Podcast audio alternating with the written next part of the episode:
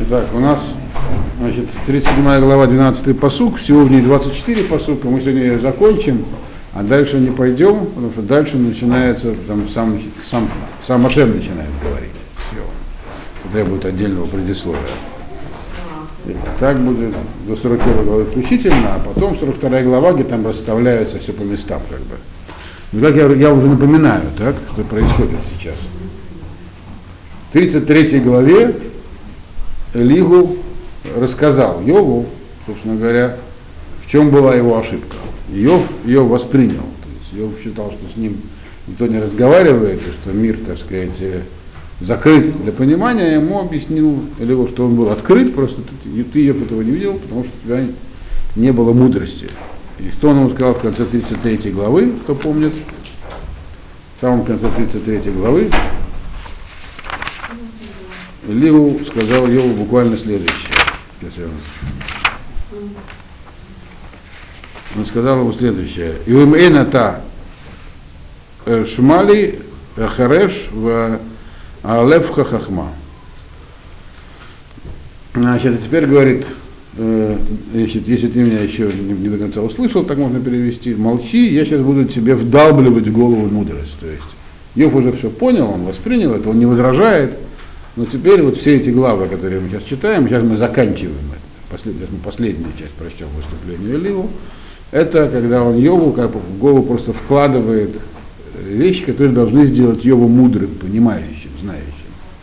То есть до этого Йов был просто простым человеком. Вот после выступления Лигу он как бы проходит такое слово алеф, как бы слово ульпан, то есть как бы такой курс молодого бойца. То есть ему буквально его дрессируют, натаскивают на понимание этого. Поэтому Лигу часто повторяет одну и ту же мысль.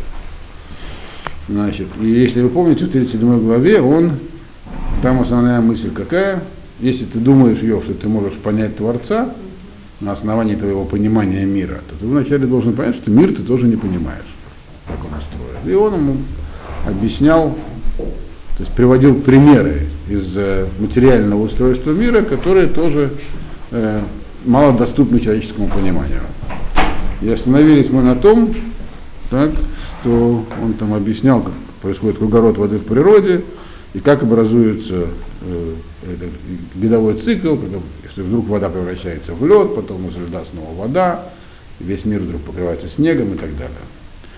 Значит, э, на этом мы закончили. Теперь 12-й посук.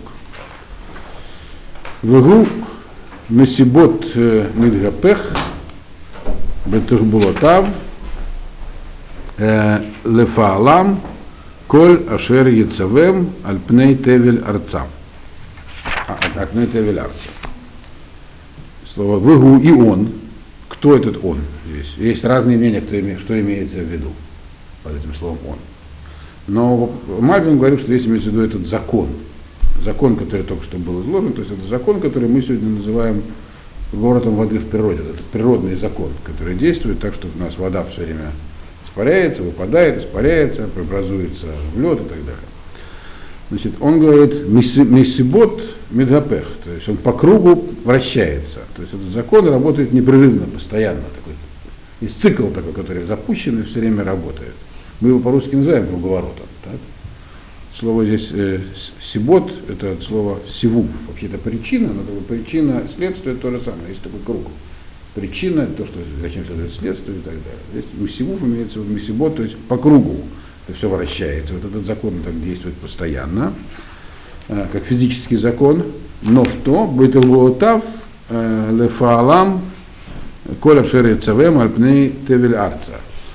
Но направляется он в Тахбуло Дашем. Тахбуло это как бы замысел э, вмешательства Всевышнего, его воздействие, он задействован Ашемом, этот закон, для каких-то целей. Коля Ашер Яцавам Альпней Тевелярцы. И он делает этот, даже этот закон, этот естественно физический, он делает все, что ему приказано на всей земле. Кольпней Тевель Арца, то есть на э, все протяженности Вселенной, мира этого на земле. Что же он делает? То есть, вроде бы это естественный закон, который сам по себе работает, но в нем есть так было даже, в нем есть тоже божественный замысел, не только в том, что он запущен как закон, но и в его проявлениях. В чем же эти проявления состоят? 13-й посук. Им лошевит, им ларцо, им лохесет, им цеу. То есть он может использоваться им лошевит как палка, может использоваться им ларцо, так сказать, обычным образом, таким, совсем таким. Это перевод. И 13-й посук это объяснение 12-го. Как этот закон работает э, в мире.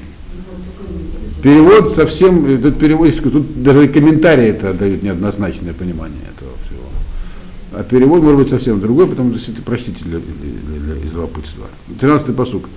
То есть он может работать как палка, может работать, да, этот закон.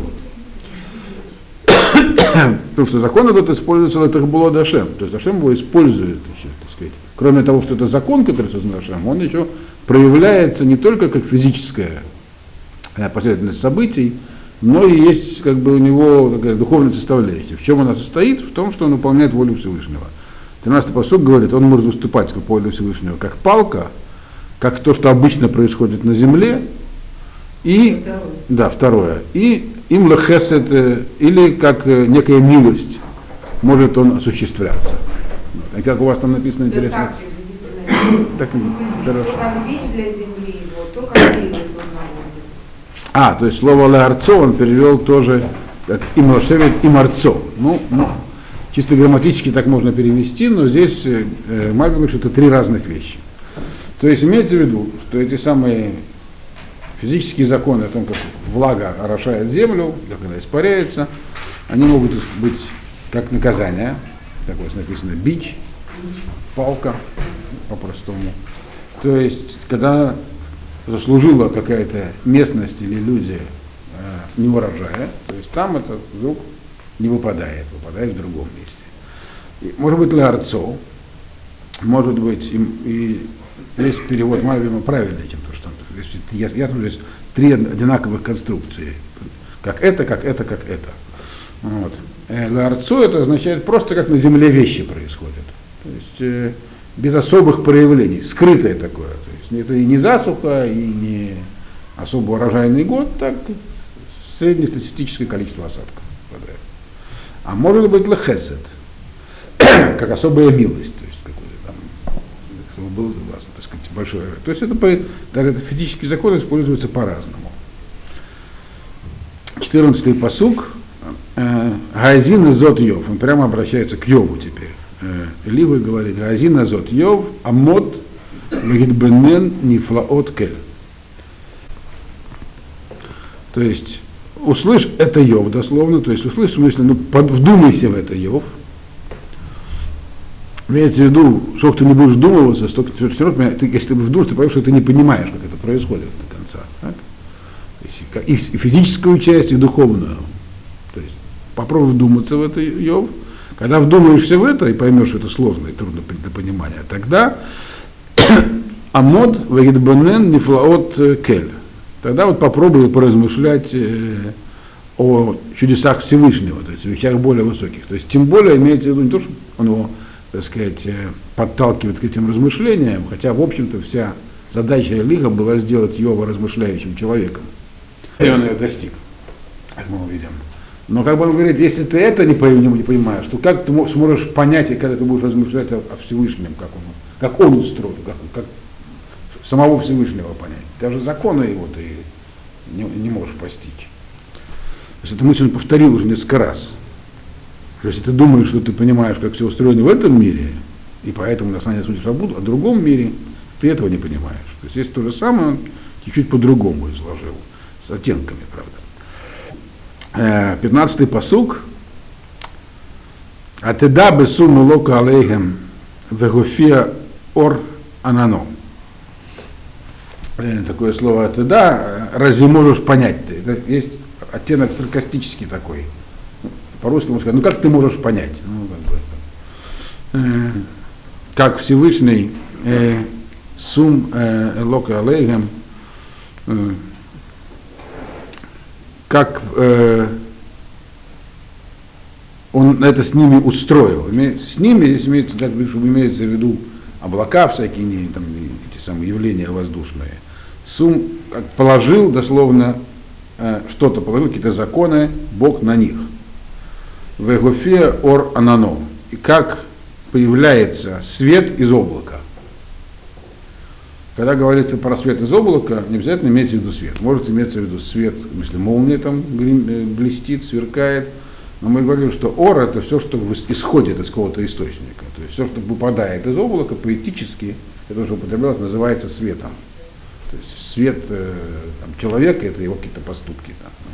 В этом смысле, то есть как, как происходит там, тогда дождь проливается. Если по-простому говорить, ну разве можешь ты понять вообще, э, как Всевышний эти самые э, законы эти устроил, и как вообще просто, просто, как дождь идет. Тебе тоже недоступно. Но сказано очень поэтически это. Э, следующий посук, 16 Гатеда аль мифласей ав мифлаот тамим им. И тем более, разве можешь ты понять э, то, что выше, аль мифласей ав, то, что выше, то есть уровнем, уровня облаков, то есть то, что над всем этим находится. Имеется в виду, как бы, где сам Всевышний, небеса в переносном смысле, как а, место, где, в где находится Бог. Э, и чудес, э, и, то, есть, то, то есть чудеса того, кто обладает истинным знанием, тмим да им. То есть дословно простое знание. Если вы помните, он начал говорить э, э, с Йовом, когда он сказал, что все наше знание это как знание, которое издалека. То есть мы не, не обладаем, вначале было этой самой главы, по-моему, мы не обладаем истинным знанием о том, как устроен мир. Мы, мы если и видим что-то, что происходит, мы деталями не владеем, как ну, человек, наблюдающий издалека. А есть прямое, простое знание. Тот того, кто, как грубо говоря, это как тот, кто сделал часы, тот наблюдает за их работой. Это разные вещи. Вот тот тамим да им, когда прямое знание, тот, кто их сделал. То есть, то есть здесь он сказал ему, если ты, ты не можешь даже подняться до облаков, то есть как они работают, а тем более, разве может ты подняться выше облаков, чтобы понять э, чудеса того, кто обладает, ну, который сделал весь этот мир, так сказать, прямым, простым знанием, которому все доступно. То есть, другими словами, божественная мудрость тебе тем более не постичь. Вот. Ашер 17-й э, посук. 17? Да, теперь 17-й. Ашер Бгадеха Хамим Багашкит Эрец Мидаром. Э, вот говорит, когда, дословный перевод такой, когда одежда твоя нагревается, когда успокаивается земля с юга.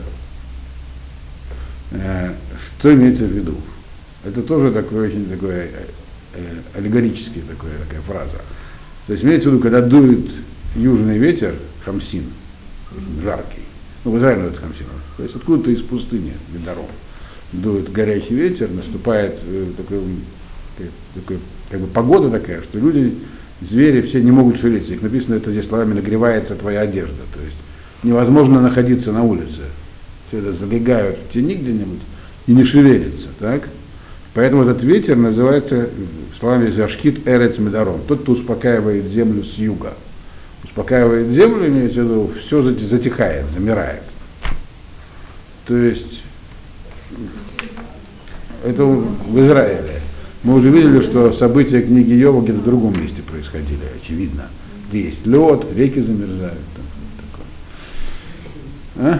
Ну, к примеру, я не знаю. Но здесь тогда с южными ветрами здесь. У нас здесь не бывает хамсинов. То есть этих самых. Хамсин называется, это ветер специфический для земли Израиля, который хамсин это 50 по-арабски, то есть дует 50 дней в году примерно. Вот. Да.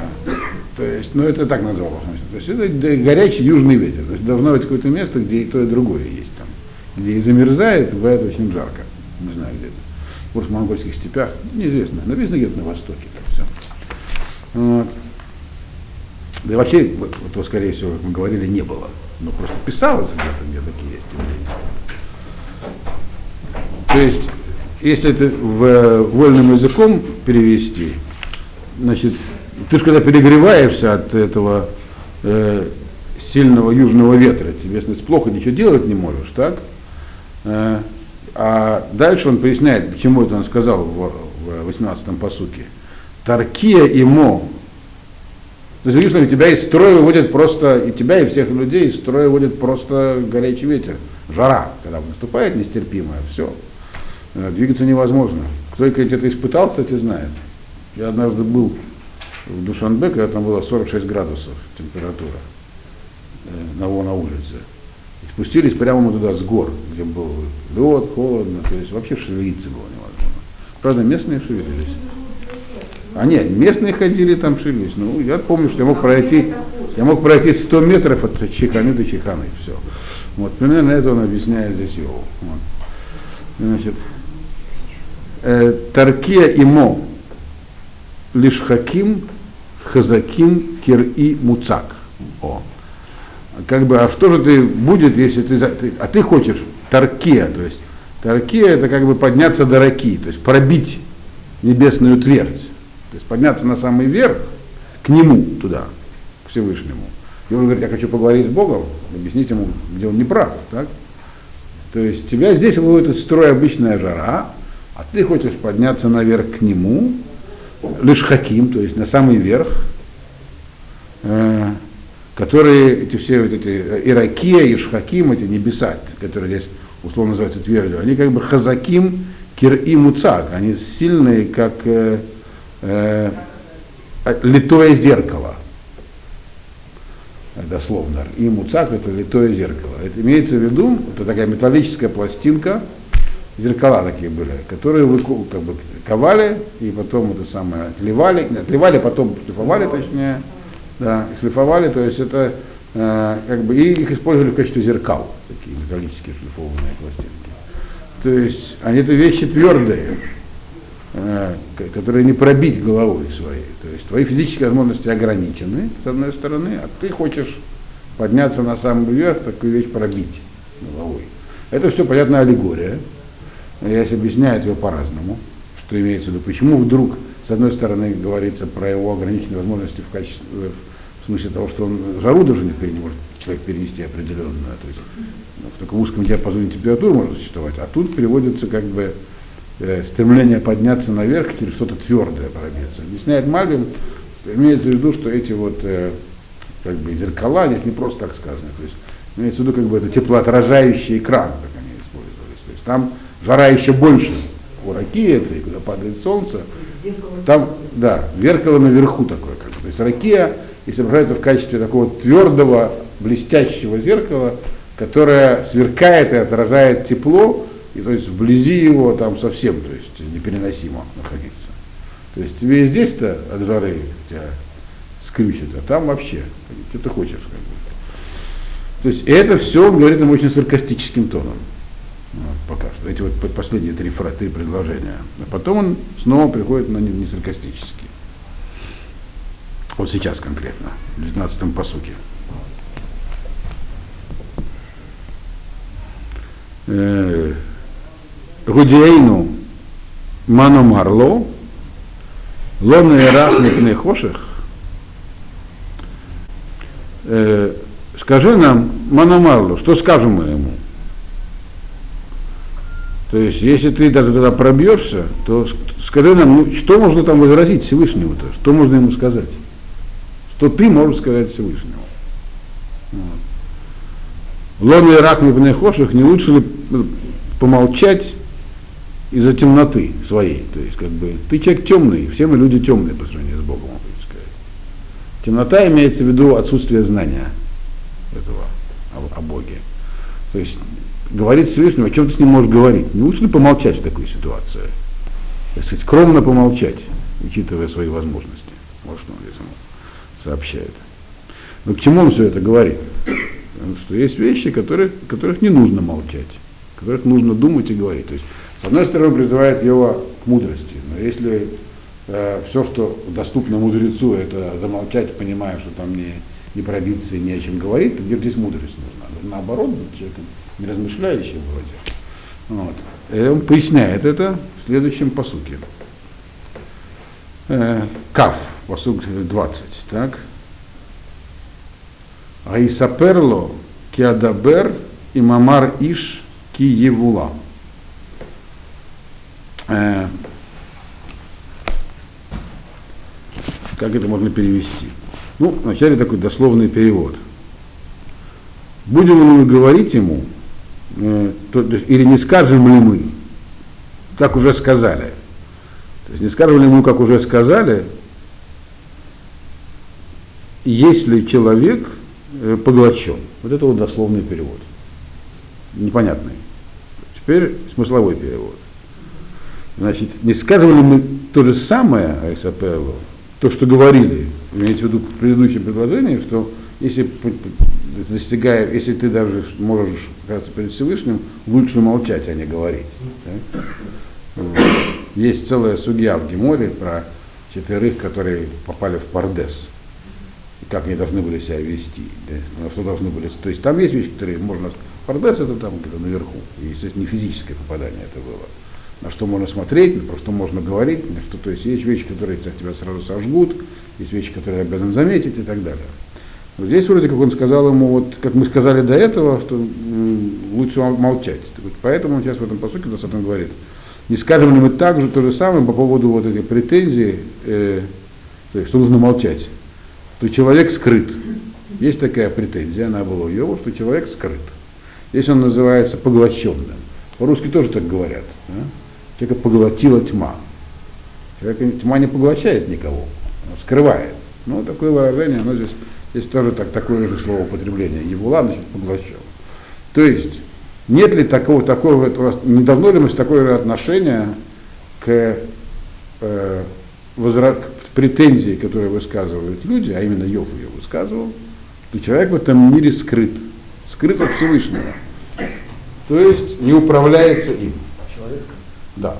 Скрыт от Бога. Я говорил, что между нами и Богом есть такая прослойка там. А не наоборот, может Бог скрыт человека? Это сам, об этом говорили до этого. Бог, да, он не, вроде как непостижим. Но возникает тогда мысль сразу, что и до человека Богу нет дела. В этом смысле он скажет, что дела человека, не то, что они говорят, что он их не видит, они никакой роли не играют. Он как бы на них не смотрит. Это-то была мысль Йова.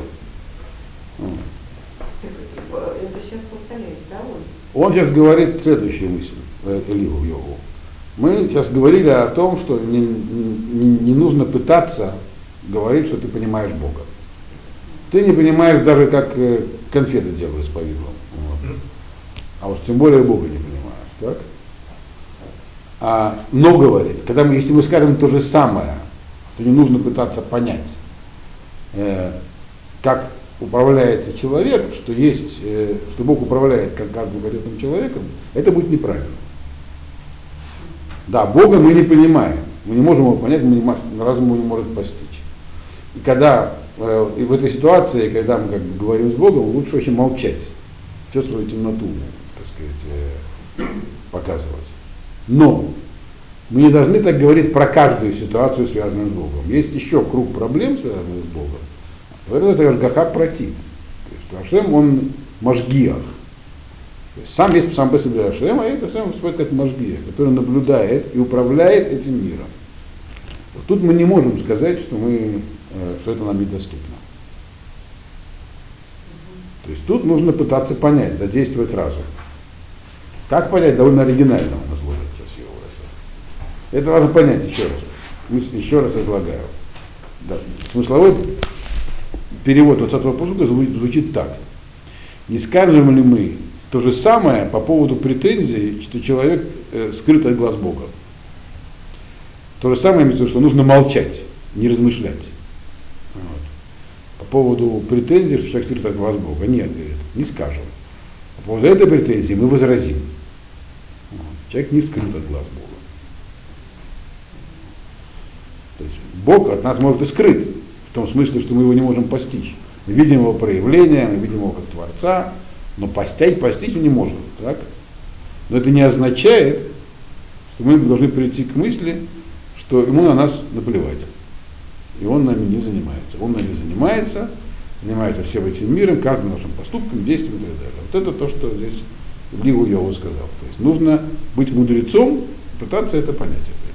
То есть мозг отключать нельзя. Если мы скажем, ничего не понятно, ничего мы не знаем, есть набор правил, им следует, как Йов считал, так? то вроде как он так и жил. Да? Не надо мне что смотреть, вот как запустили меня, так и иду по рельсам. Это было, а что там Богу до меня, никакого дела. Лекер там сказали вначале, выдали инструкцию, я по ней живу, все. Нет, он говорит, это неправильно. Надо, вот, нужно пытаться понять и увидеть Ашгаху, Бога как Машгеха, Бога как, управля, как управляющего нами. А то, что он, извините, следовал этой инструкции, да, не значит, что все-таки где-то подсознательно, было, да, не все же следуют, да, как правило. Ну, не все праведники, он был праведником. Он Если он был праведником очень хорошо, но если, он но если вопрос был, если он праведник, что же его наказывают? За что же его мучают? Об этом вся книга. Понятно, люди, которые не следуют инструкции, таких вопросов нету. Ясно, за что, за что бьют. Не следовал. Вот. Нет, а это... Но вопрос-то, если следовал, за что? Вот. Ну, ему это доказало ли его? Его. Верить-то он верил, он верил в Бога, во все верил, только у него возник вопрос, если я действую по инструкции, почему наказывают? Я, мне же ничего не, меня же не предупреждали. Либо ему доказал в 33 главе, предупреждали. Ты не слушал. Собственно, это и была вся, был весь ответ. А, Говорит, два-три раза предупреждают. Помните, он сказал там, ломаем соглас. Да. А потом человек не понимает, он начинает более веские аргументы, чтобы все, чтобы он задумался. Как задумается, все становится нормально там в конце. Ну, но а задумываться нужно именно об этом. Как Бог там управляет, что Он с нами делает. Вот.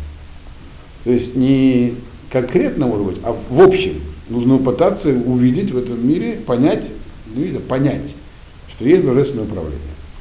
И предлагается один подход к этому здесь. И очевидно, он не исчерпывающий, потому что сразу после этого в следующей главе появляется сам Бог, начинает говорить. Это решающий аргумент, понятное дело. Ну для йога, который мог быть пророком. То есть, но это будет в следующий раз.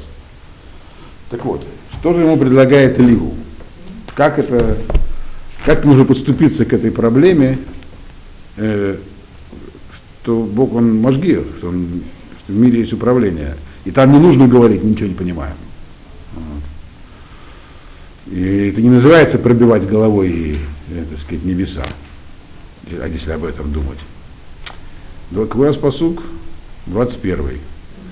Вата лора у ор багир гу башхаким веруах авра ватагарем. Да. Значит. Однако э, не видели свет ясный, э, губы, которые есть на небесах, в руах Авра в Этагарем. Э, и пришел ветер, и их очистил эти небеса. Такая фраза. Что это все означает? Значит, э, те люди, которые скажут, что не нужно думать, они как невидящие света.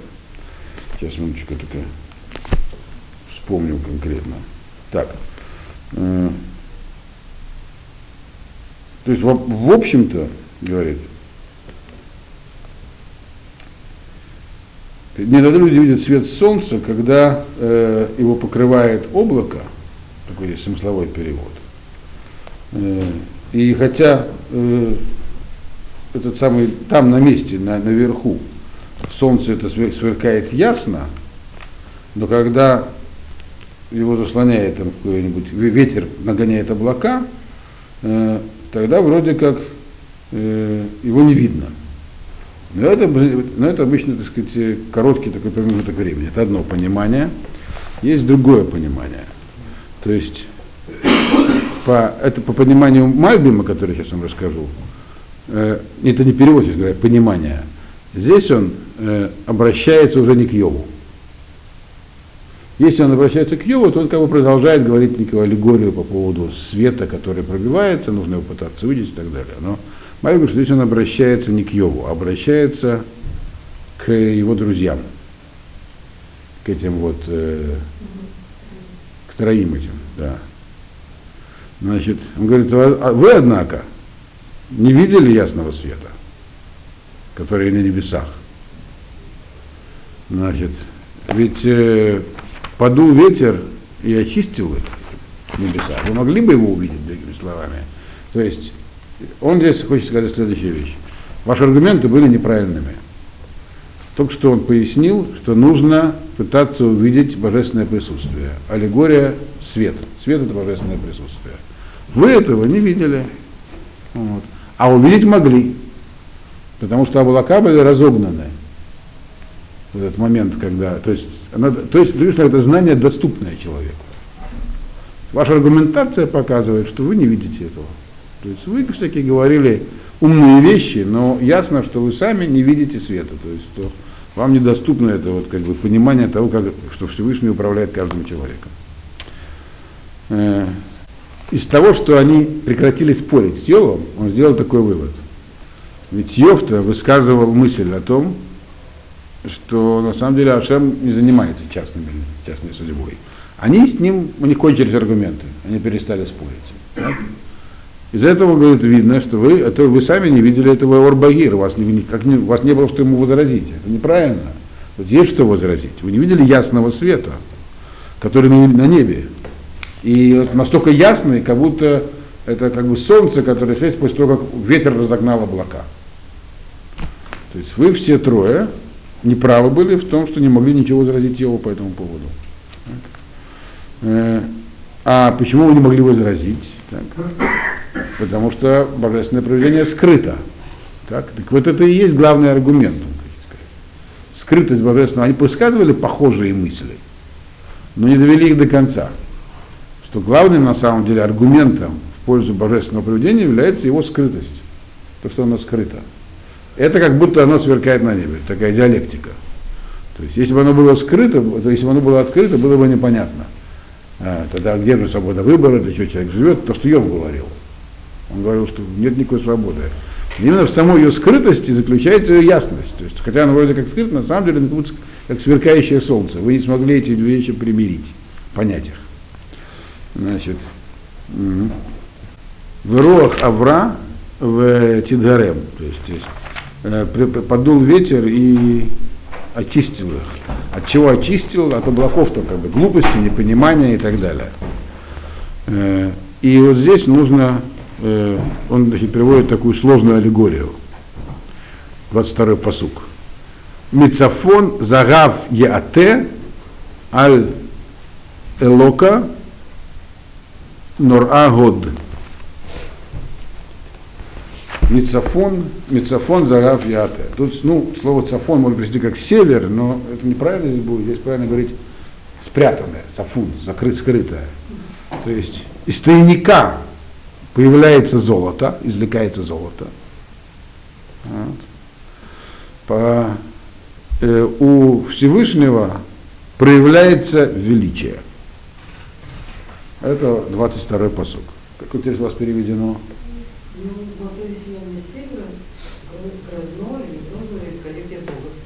Ну. Ну, кроме севера, более или менее. То есть не сияние, а появляется, появляется. То есть из, из тройника, здесь еще раз, то есть цафон неправильно как север, как цафун, скрытое, спрятанное. То есть из тройника появляется, извлекается золото, ну или там из недр откуда-то земных. Да. И так, и, так, и таким же образом, как золото извлекается из недр, проявляется величие Всевышнего. Что значит золото извлекается из недр? Оно не само появляется, так? Золото ищет золотоискателя. Или если оно находится в, в сундуке, то кладоискателя. Вот. Кто-то его ищет и извлекает.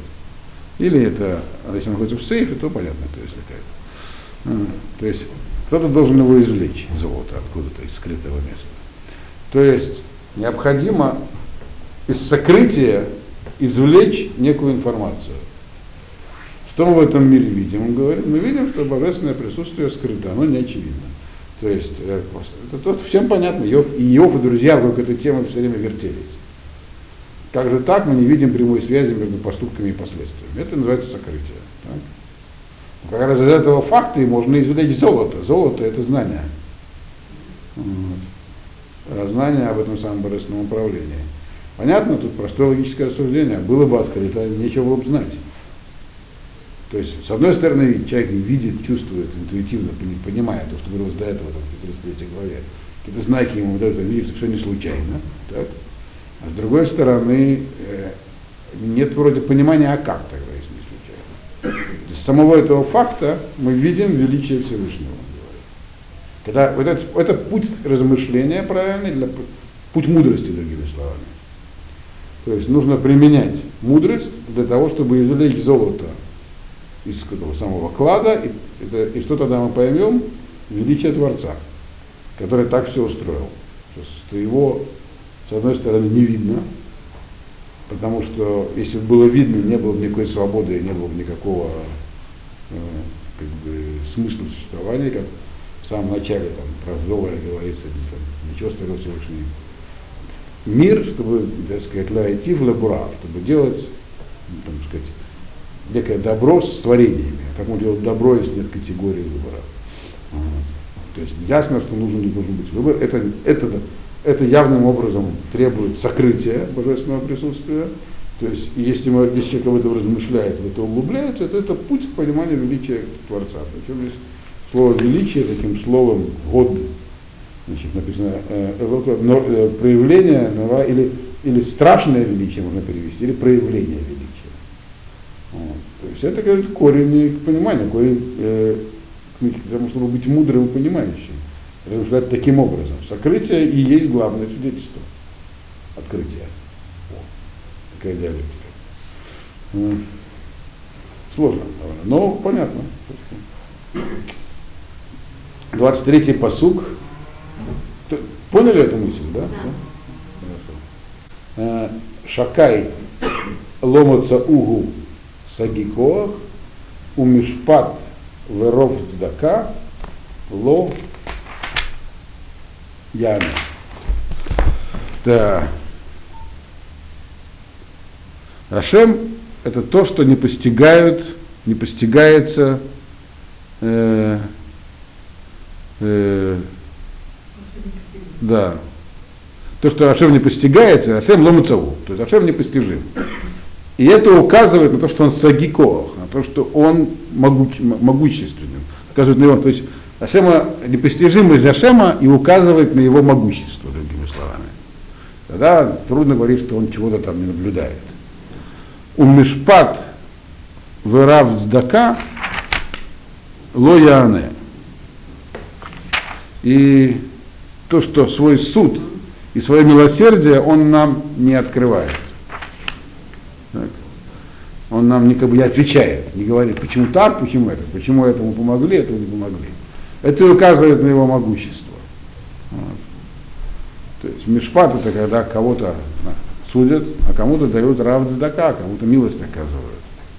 Вот. И Ашем нам не открывает, как и почему он делает. Это именно и указывает, это была претензия, почему так, почему я не могу поспорить, оправдаться. Он говорит, это невозможно, это, это указывает на его могущество. Сам, сама вот эта ангага, то, как он управляет миром таким образом, указывает на его могущество, непостижимость. То, что Лоим Салу, его не сможешь постичь. Лахен, последний посук, Ереугу Анашим, э, Ло Ер-Э Коль Хахмейлев. Значит, и поэтому будут трепетать перед ним люди, потому что его не постигают даже самые мудрые. То есть отношение к Всевышнему должно диктоваться его непостижимостью, а не, так сказать, тем, что хотелось бы, хотелось бы с ним поговорить и поспорить. Те, кто, но, но, но мудрые, которые его пытаются постичь, они поступают правильно. Так?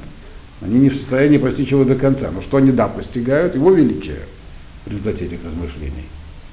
Что, что им нужно, собственно говоря, чего им нужно добиться. Ну, вот.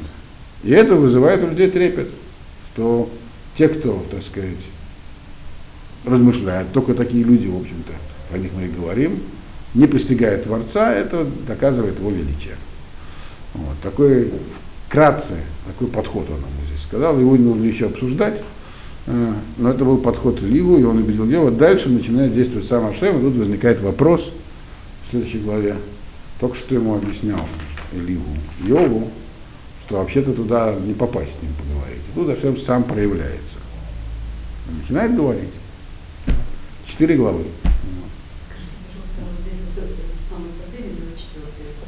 Посему говорил, да, перед люди, он не взирает ни на кого из будок света. Это здесь так. Ну, это здесь так. Но что, но что не видит его, то есть не постигает его коль как все мудрые нельзя. Наоборот, А, да. По Мальбиму наоборот. Потому что его не постигает сам И эти даже. Да, все, все, все люди, то есть все Хохмайлев, те люди, которые даже мудрые, ко- которые занимаются Всевышним, его непостижение является для них результатом есть наоборот. На самом деле это как понять бесконечность. То есть понять что что-то непостижимо, это, то есть именно понять, что непостижимо, это довольно сложно. Вот. Это не означает сказать, я не буду думать об этом. Это большая разница, которая есть подчеркнула его. Вот. Понять, непо- понять непостижимость нужно. Вот. Это, то есть, ну, именно понять. Вот. Об этом стоит поразмышлять, но дальше возникает вопрос, зачем был сам Всевышний, и что нового сообщит, это довольно интересно, но это уже будет в мае теперь все.